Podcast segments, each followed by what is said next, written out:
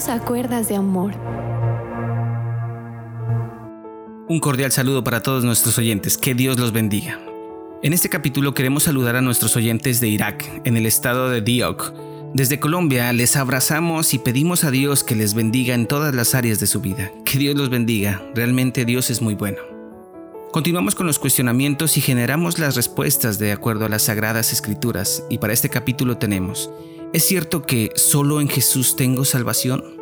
Y es una pregunta sumamente importante porque de aquí se desprende todo el cristianismo y es la razón de ser de todo creyente en la fe en Dios. Y vamos a un versículo muy contundente en las escrituras bíblicas y es Juan capítulo 16 versículo 6. Jesús le dijo, Yo soy el camino y la verdad y la vida. Nadie viene al Padre sino por mí. Y haciendo una comparación con las demás traducciones, casi no existe variación, y en todas se encuentra la singularidad de esta expresión, y que significa que solo existe un camino, que solo existe una verdad y que existe solo una vida. En esta porción de la palabra de Dios vemos a su discípulo Tomás haciendo una pregunta sobre la meta y sobre el camino, en donde Jesús contesta a ambas preguntas. Los discípulos tenían tiempo con Jesús y le conocían suficientemente a Él, y Él era el camino. Y de esta forma podrían conocer al Padre, y el Padre Celestial era la meta. Con razón le había dicho, ¿sabéis a dónde voy? ¿Creéis en Dios? Esa es la meta. Creed también en mí, es el camino. Jesús es el único camino vivo y verdadero, en donde Él, siendo el camino en el que Dios y el hombre se encuentran, y que lo decíamos, existe una singularidad. Por eso dice yo soy el camino, haciendo de esta expresión el único como lo expresa en Hechos 4:12. Y en ningún otro hay salvación porque no hay otro nombre bajo el cielo dado a los hombres en quien podamos ser salvos. Entonces, si es el camino y nos lo vino a mostrar, es entonces donde debemos de seguir sus pisadas. La Biblia dice, porque también Cristo padeció por nosotros, dejándonos ejemplo para que sigáis sus pisadas. De esta forma no perderemos el rumbo hacia el Padre. Jesús es la verdad, y no es una verdad cualquiera, ni científica, ni biológica, ni religiosa, ni filosófica, ni de las demás ciencias, sino que Cristo es la única verdad consistente y total. Él es, Él es el alfa y la omega, es el principio y el fin, el que era, el que es y el que ha de venir. De la A a la Z es la enciclopedia completa de Dios, sin mezcla de error y falsedad. Es la única verdad que nos hace libres a mí y a ti oyente que me estás escuchando. Por eso, al adquirir esta verdad, no necesitamos aprender otra verdad que la que está comprendida en Jesús, pues todas las cosas están resumidas y restauradas en Él, como lo dice en la palabra en Efesios capítulo 1 versículo 10, para llevarlo a cabo cuando se cumpliera el tiempo, reunir en Él todas las cosas, tanto las del cielo como las de la tierra. Jesús es la vida, y no una vida cualquiera, no la vida externa que tiene o tenemos muchos, así como lo describe en Primera de Juan capítulo 2 versículo 16.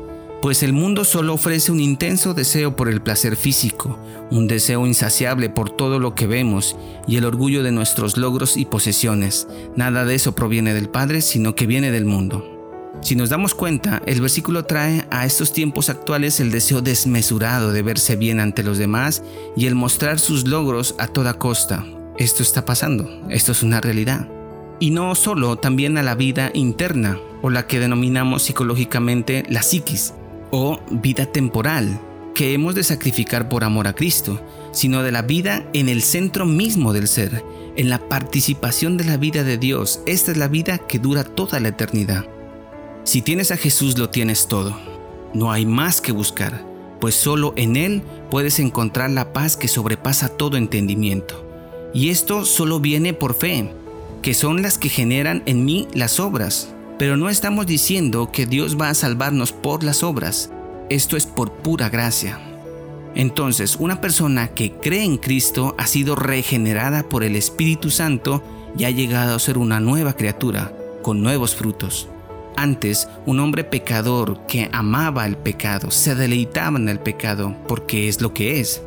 Pero un hombre que ha sido recreado nuevamente por el Espíritu Santo tiene un nuevo corazón que ama a Dios, que ama a sus semejantes y que tiene nuevos frutos. Tomemos el siguiente ejemplo para definir la salvación en Jesús por medio de Abraham. En Santiago, capítulo 2, versículo 23 dice, Y se cumplió la escritura que dice, Abraham creyó a Dios y le fue contado por justicia y fue llamado amigo de Dios. Al que trabaja no se le cuenta el salario como favor, sino como una recompensa o como una deuda por parte de quien recibió el servicio. Mas al que no trabaja, pero cree en aquel que justifica al impío, su fe le cuenta por justicia. Pongámoslo de otra manera. Si Abraham hubiese sido justificado por las obras, tendría que gloriarse o jactarse. ¿Y qué significa esto? Es presumir o enorgullecerse. Si fuese así, Abraham se hubiera parado frente a Dios y de una forma déspota podría decirle, Señor, este puesto aquí me lo he ganado. He llegado aquí por mi trabajo y mis méritos. Fui capaz de escuchar tu voz e ir en pos de ti. Yo sí puse a mi hijo en sacrificio cuando tú me lo pediste. Si este fuera el caso, abriría la puerta a muchos llegando al cielo por sus obras, diciendo, no sé, si por mí fuera, es mejor que Cristo no hubiera hecho semejante sacrificio Entiendo a los demás que son inmorales, fornicarios, adúlteros, borrachos, mentirosos, pero yo no. A mí por poco y me salen alas. ¿Te imaginas una locura como esas? Recuerda cuando en la escritura dice en Lucas capítulo 18, versículo 18 al 23, un hombre principal le preguntó diciendo, Maestro bueno, ¿qué haré para heredar la vida eterna? Jesús le dijo, ¿por qué me llamas bueno? Ninguno hay bueno, sino solo Dios. Los mandamientos sabes, no adulterarás, no matarás, no hurtarás, no dirás falso testimonio, honra a tu padre y a tu madre. Él dijo, todo esto lo he guardado desde mi juventud.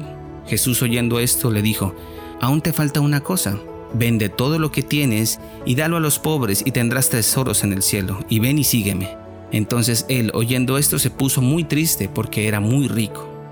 Y vemos a Jesús que conocía el interés que había en su corazón y lo desarmó, porque Él conoce todas nuestras intenciones. Si vemos el relato de Lucas, el hombre rico se gloriaba en que en términos generales no era un hombre malo, manejaba los mandamientos de la ley de Dios, pero Jesús miró la debilidad en él y se fue por el lado de las finanzas y le dijo, qué bien, vas bien, pero entonces reparte todo lo que tienes a los pobres y luego sígueme.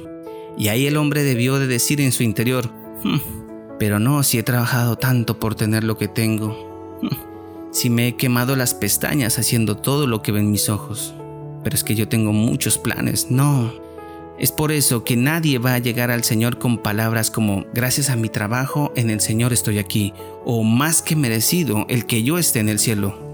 Si fuese Abraham, él sí tendría mucho de qué jactarse por todo lo que nos muestra la escritura. Si fuera por Pablo también lo tendría. Si fuera por Pedro también pero es que la salvación es por gracia, es un regalo, un don de Dios.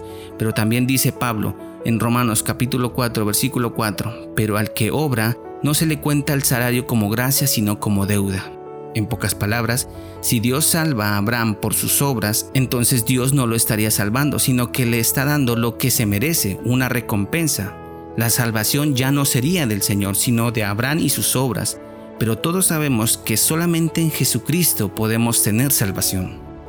Al ser el camino, la verdad y la vida, no tenemos el por qué mirar a otro lado, porque si lo tienes a Él en todos tus proyectos sentirás que Dios respalda todo lo que haces y entras al terreno de amar a Dios sobre todas las cosas.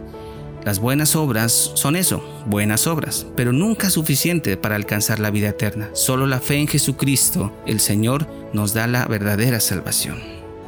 A la respuesta a la pregunta decimos sí, solamente en Jesús podemos tener salvación, pues no hay otro camino que Él, no hay otra vida sino en Él, y no hay otra verdad que es Él. Que la gracia de nuestro Señor Jesucristo los acompañe en todas sus actividades, que el Señor los bendiga.